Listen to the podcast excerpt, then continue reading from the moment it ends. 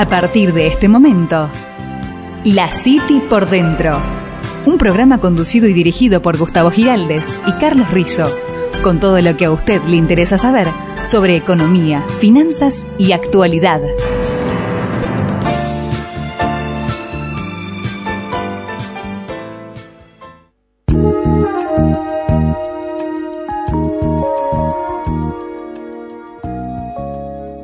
José, ¿cómo te va? ¿Qué tal? ¿Cómo están? Un gusto, como siempre, como todos los, los, meses que nos, nos, vas a regalar una columna, nos está regalando una columna. Este, esta vez eh, muy, nos toca muy de cerca, tanto a vos como a mí. Bueno, hay algunos que se quieren. No escuchar, los escucho. pibes, no, no, no dije, pues, no, no, no te incluí, no te incluí. de, de, no de te costado.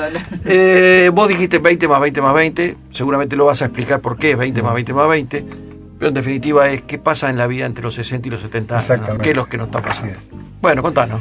Bueno, el título está tomado de una película francesa muy buena que se llama Tres veces 20 años y cuenta la relación de una pareja que llega a esa edad y comienzan con una serie de, temas nuevos para ellos. Entonces tomé el título de ahí.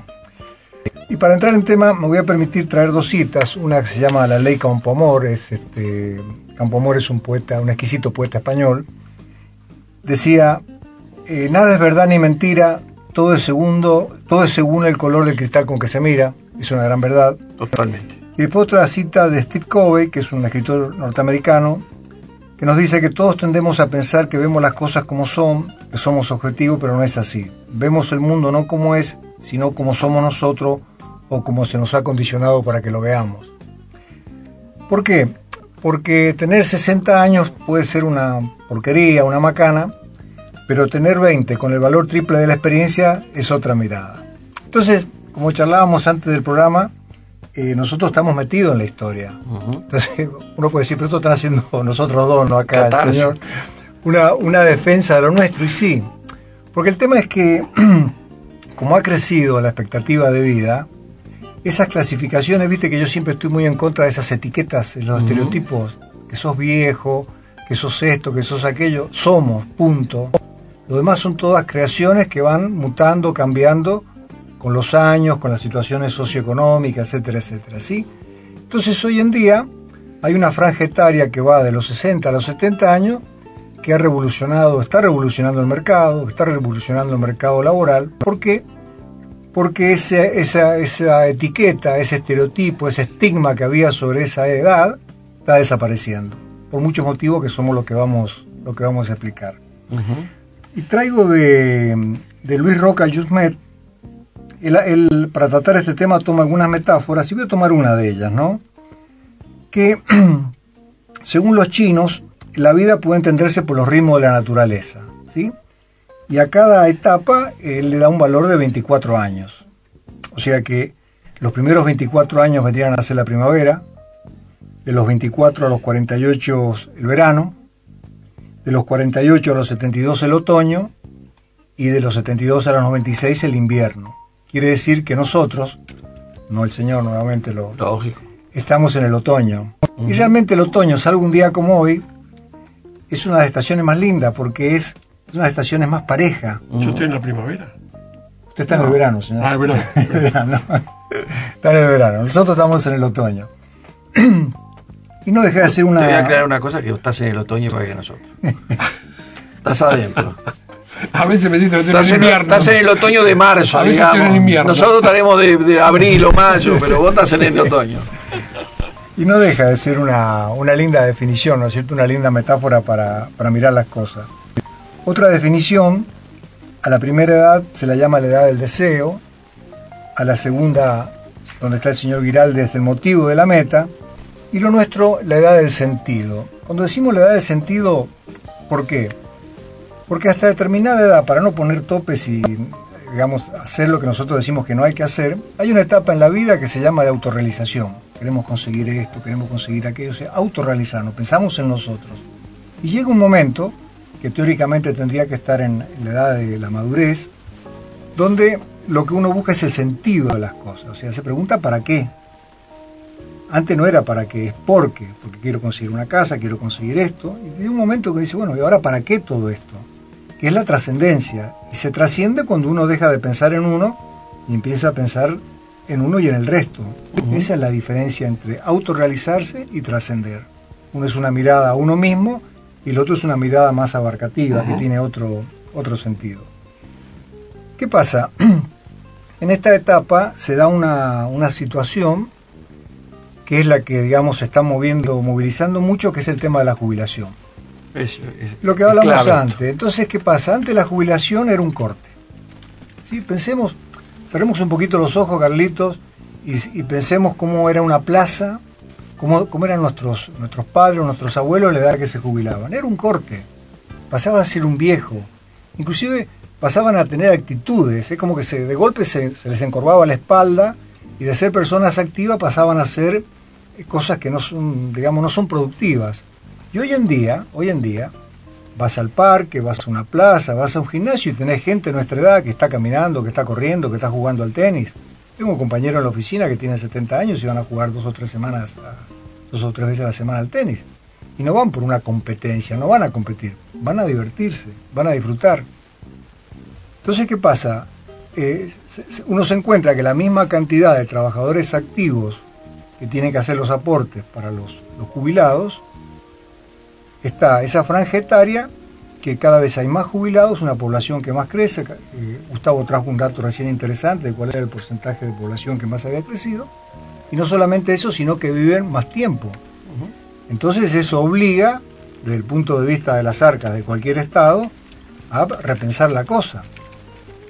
Entonces, eh, esto es un debate. Y el hay repensar en- las cosas, por ejemplo, estaba Bueno, basado en muchos países donde tratan de prolongar la edad de la jubilación. Inclusive es una medida que, como lo vemos, vamos a ver después más adelante, está aconsejado por la Asociación Psicoanalítica Argentina, porque dice el hombre, si estiramos la edad de la jubilación, va a haber un, un porcentaje importante de la población que va a tener menos, este, menos desánimo, menos este, con la autoestima más alta, que no van a entrar en estados depresivos. ¿Por qué? Porque no quedan fuera de la, de la sociedad. Bueno, pero ahí, ahí empieza a jugar otro concepto que es eh, que obviamente en economías, en economías bastante restringidas, es que se retrasa el primer trabajo.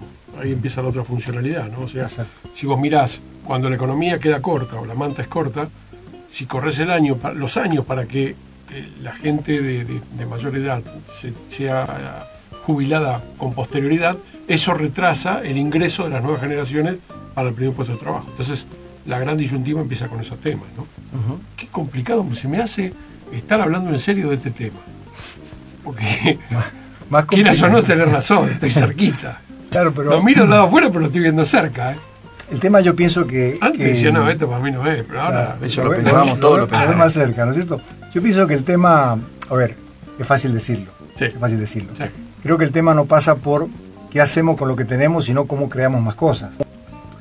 O sea, Eh, cómo, sí. cómo, cómo utilizamos, o sea, en lugar de Sí. decir, esta es el, el- el- el- el, digamos, el carril por donde tienen que ir, bueno, ampliemos. Ampliemos la brecha para que el hombre de 65 años en adelante pueda ser más productivo Obvio. como vamos a demostrar este estudio de fundaciones bastante serias que, hay hechas en Estados Unidos, y eh, que el joven también se puede ins- insertar en, el- en la parte laboral. Claro, pero en economías abiertas es mucho más simple ese tipo de cosas porque vos desarrollás de forma tal de que la persona de mayor edad, que tiene mayor experiencia y demás, pueda extenderse en la vida laboral, pero cuando Y sí, sí. también le puede Sí, dar el inicio sí, a la gente joven de primer trabajo, con beneficios, con, con condiciones que a los empresarios le conviene tomar un primer empleado también, y mantener lo de la vieja, eh, digamos, la más vieja eh, dotación para que sea extendido. Entonces, en economías abiertas no hay mayor problema. En economías cerradas o en economías de baja eh, distribución en lo que hace a, la- a- a estas condiciones económicas, como lo estamos viviendo en este momento, se hace muy complicado. Y sí, y te pones a pensar de otra visión, es una forma también este, bastante fuerte lo que voy a decir, pero es una forma de mantener los salarios bajos también.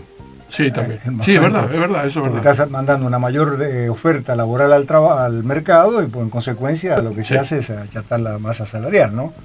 Por eso que nada es verdad ni mentira, todo depende del color de cristal con que Exactamente, se mira. ¿no? totalmente. Sí, sea, razón, totalmente. tenés otra razón. Es una, una visión, este, es decir, bueno, che, más gente al trabajo y ¿quién va a salir a pedir aumento de sueldo?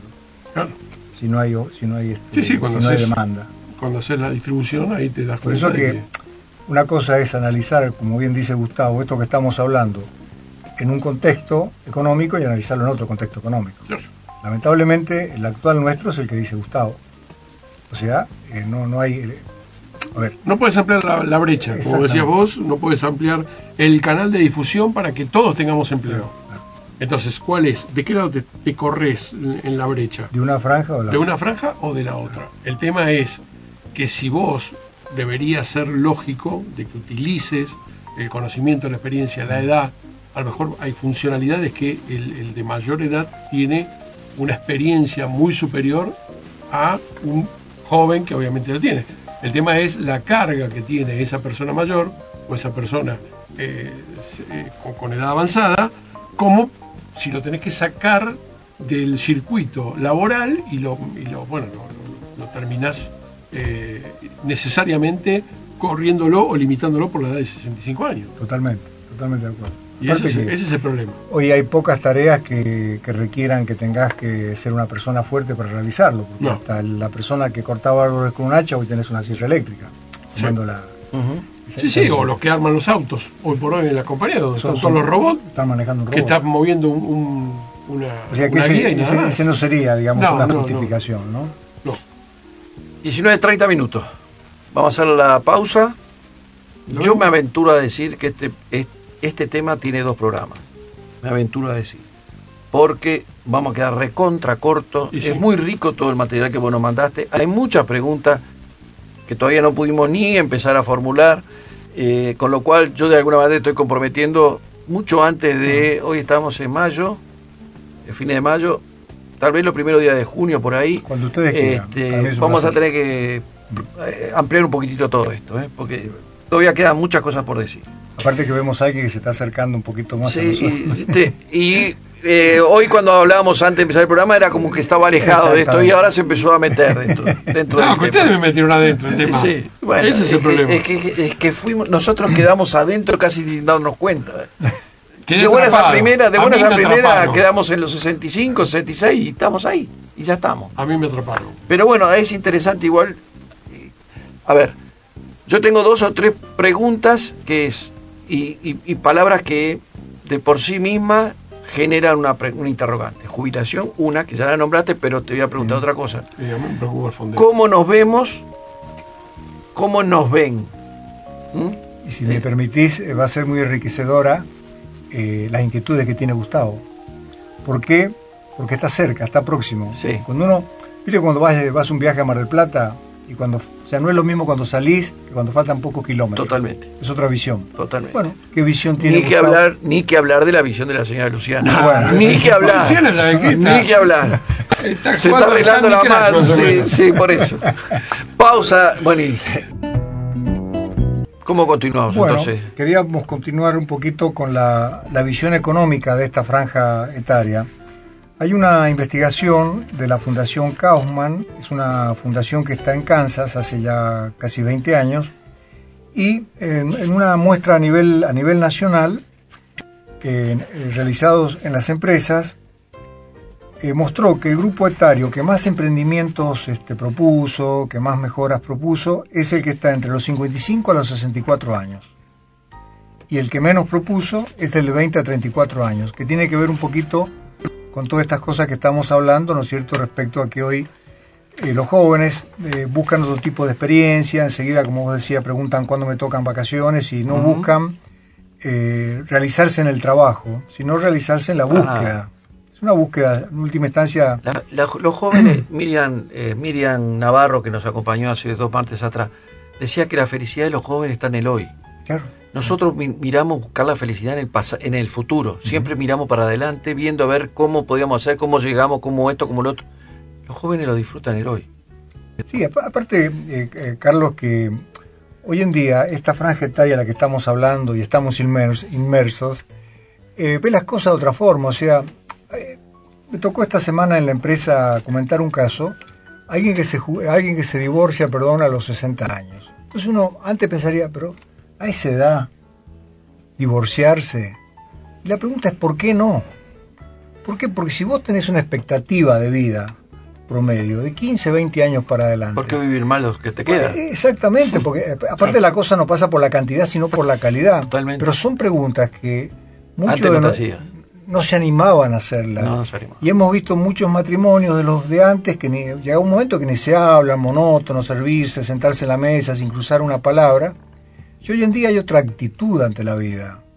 De esta misma gente, decía, de no- la gente de nuestra edad, para decirlo con, Sí, sí, sí. con nombre y apellido.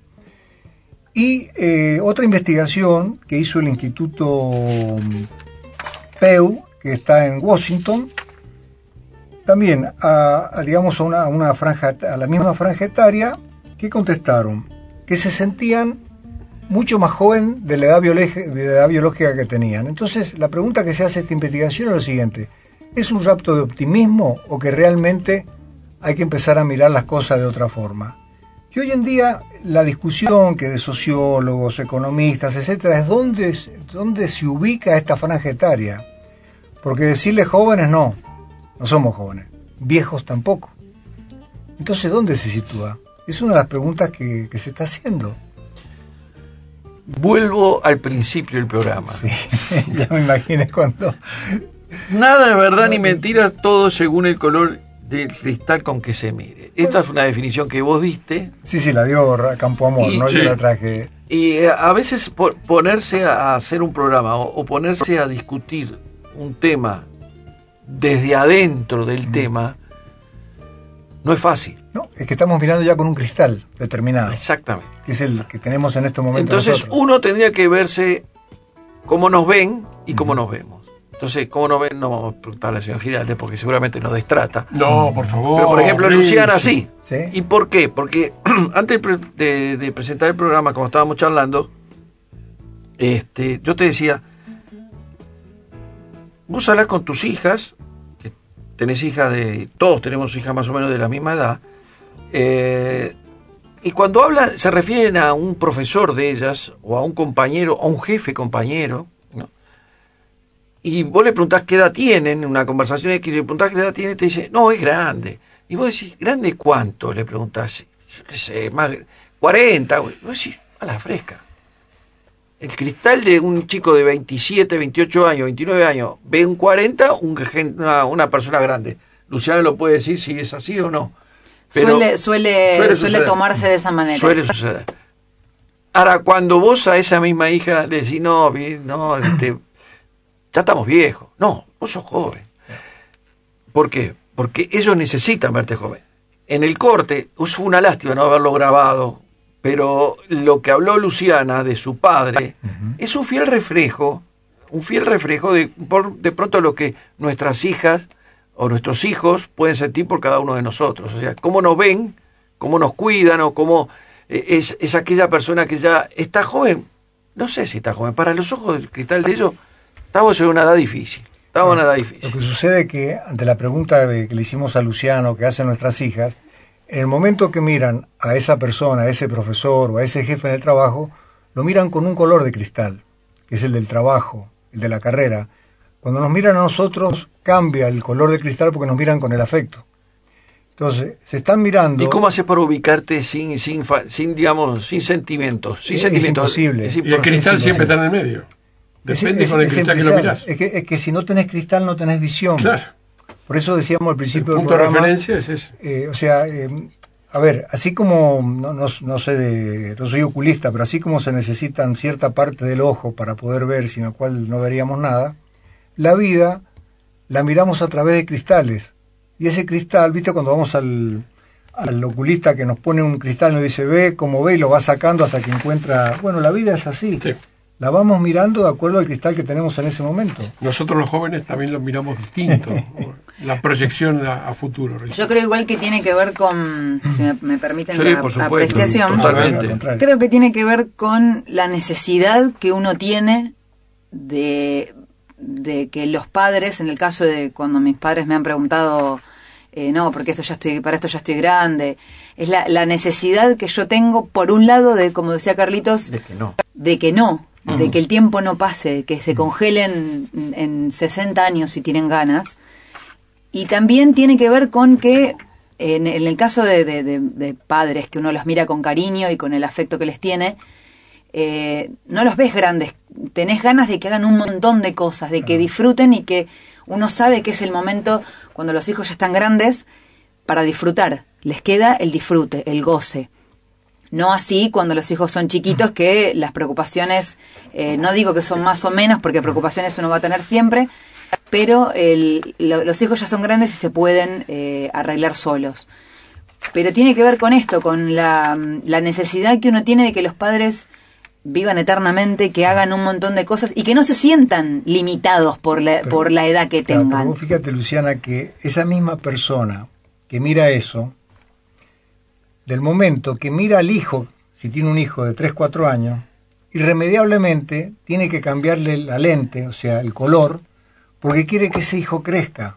No quiere que se quede en los 4 años. ¿Y cuándo va a ir al colegio? cuando O la, la nena, cuando la nena cumpla 15 Sí, ya años, irremediablemente estás pensando que en el otro tiene que morir para dar lugar. Por eso, cuando mirás a tu padre lo ves con una lente de un color. Seguro. Cuando mirás a tus hijos lo ves con otro. Sí, tal cual. Es así, ese, es- ese es, es el, es el cambio que, que se produce de óptica de, de acuerdo a lo que estamos mirando y de la forma que estamos mirándolo. Es así. Eh, nos quedan muchísimos temas, por eso yo digo, después vamos a fijar en la fecha para, para una... Yo quiero seguir con esto. Correcto. Hay, hay 20, no sé cómo llamarlas, estas 20 premisas, o es- está cerca de los 60, es totalmente cierto leer esto, te tomaste 10 minutos, nos mandaste, y hay 20, te- 20 premisas que realmente son fantásticas. No, una, una. Podemos, podemos coincidir o no, Una ley. Podemos coincidir o no, no, la, La, verdad que que- resaltaste por lo menos. no, esta- eh, porque es la más fuerte. Y bueno. No, esta- es muy fuerte. A mí las emociones me gustan fuertes, No, no, ¿no? no. no. Eh, me- quedo en la última de todo. Dice, si alguien le dice que ahora usted no hace nada de importancia, no se preocupe. Lo más importante ya fue hecho. Usted y su historia, buena o mala, ya sucedió. De alguna manera está marcando ahí, de alguna manera está, está marcando un corte también. O sea, nosotros hablamos de, de- de la prolongación y todo eso, vos hablabas, pero acá está marcando un corte. Ya lo hiciste. O sea, Pero depende Pero qué. depende qué. Claro. Depende cuál es el Todo objetivo. según O sea, el cristal con ver, que se mire. eh, No, por eso, estoy- pero, o sea, vos a los 60 años tenés otros objetivos que te tenés que poner de por vida para encarar el futuro que te queda. Es distinto si vos lo proyectás a aspectos económicos, a, a- a- a procreación de si tuviste hijo o no. Bueno, todo eso ya lo pasaste. Pero vos tenés una expectativa de vida que es totalmente distinta. Creo. No, No, es así, pero es así. estimado? Y mm, buscar otras cosas. O sea, yo estoy haciendo un curso. O sea, me quiero autoconvencer, perdóname. No, no, estoy haciendo un curso que ya hizo la señora Carlito Inés, este, un curso, un taller literario de cuento, Ajá. en el 25 de mayo. Y hay dos o tres chicos jóvenes, pero el resto es gente mayor que yo. Entonces, pretender hacer lo mismo que uno hacía a los 50 años es una locura. Claro. Eh, en, en no, en no conocer las limitaciones que uno tiene y las posibilidades que uno tiene. Obvio. Es buscar dentro de uno otras cosas que a uno lo satisfagan, porque no va a ser lo mismo. Sí, por eso. la- la- la- la- el, el- el placer por hacer el futuro es totalmente distinto, depende de la edad que uno tenga. Así es. Muy bien, 19.58 nos quedó cortísimo, No, se no, veía no, venir no, porque hay tanta, hay tanta y cosa. ustedes- y hay una ustedes me frase deben- cele- Me deben la frase de la Yo la selección. tengo acá. Una frase. A ver, Yo tengo acá, A ver, corta, Una, ¿eh? una, a ver. La vejez no mejora el corazón, lo endurece. muy bien. Ahí nomás se lo dejo. ¿eh? Esto lo escribió en el año 1773 el conde de Chesterfield. Está bien. Es una realidad. La vejez no mejora el corazón, lo endurece. Hay que ver cómo, cómo se interpreta. Yo, yo me voy a a quedar, su criterio. yo me voy, yo me voy a quedar con, con esta ul- pero tengo, voy a después en el próximo programa lo vamos Cuando a, sea vamos a ampliar. digo. Cuando sea más grande se lo digo. Digo, eh, hay una de Luis Rojas, psiquiatra investigador español, eh, nacional- nacionalizado americano, estoy mirándolo, sí, ya, ya lo redondeo, señor Fialdes, no se preocupe. Eh, dice, hoy, solo con una dosis moderada de prevención, la expectativa de una vida completa y saludable no es el privilegio de unos pocos, sino la suerte de la mayoría. Y, re- y termina, por eso las muertes prematuras resultan especialmente chocantes, indefendibles y crueles. Y es verdad. Así Es verdad. O sea, genera, tenemos tanta expectativa de, de vivir tantos años, por eso cuando a veces se malogra este, la vida prematuramente no, nos choca. Yo puedo, tengo tiempo de Sí. tomar una cita de Cicerón. Todo el tiempo que Muy cortita. ¿Será que estoy relacionado con mi, mi, digamos, haber nacido en Mendoza y haber Esa es estado buena. en la ¿eh? Esa es buena. Los hombres son como los vinos. Le da agria a los malos y mejora a los buenos. Es verdad. No pudiste, no pudo zafar. el- Salud, eh, José. Las 20 horas en punto, un programón realmente, y lo vamos a repetir, con, y todavía vamos a agregarle mucho más este, condimentos. llegamos eh, ni a la mitad de no, lo que- no, lo que no, estaba había muchísimo preparado, para hacer. Bueno. Eh, bueno, señora, nos vamos. Nos despedimos con una frase de Gandhi que dice, cada logro que valga la pena, grande o pequeño, tiene sus etapas de fracasos y triunfos, un comienzo, una lucha y una victoria. Nos despedimos, que tenga linda semana,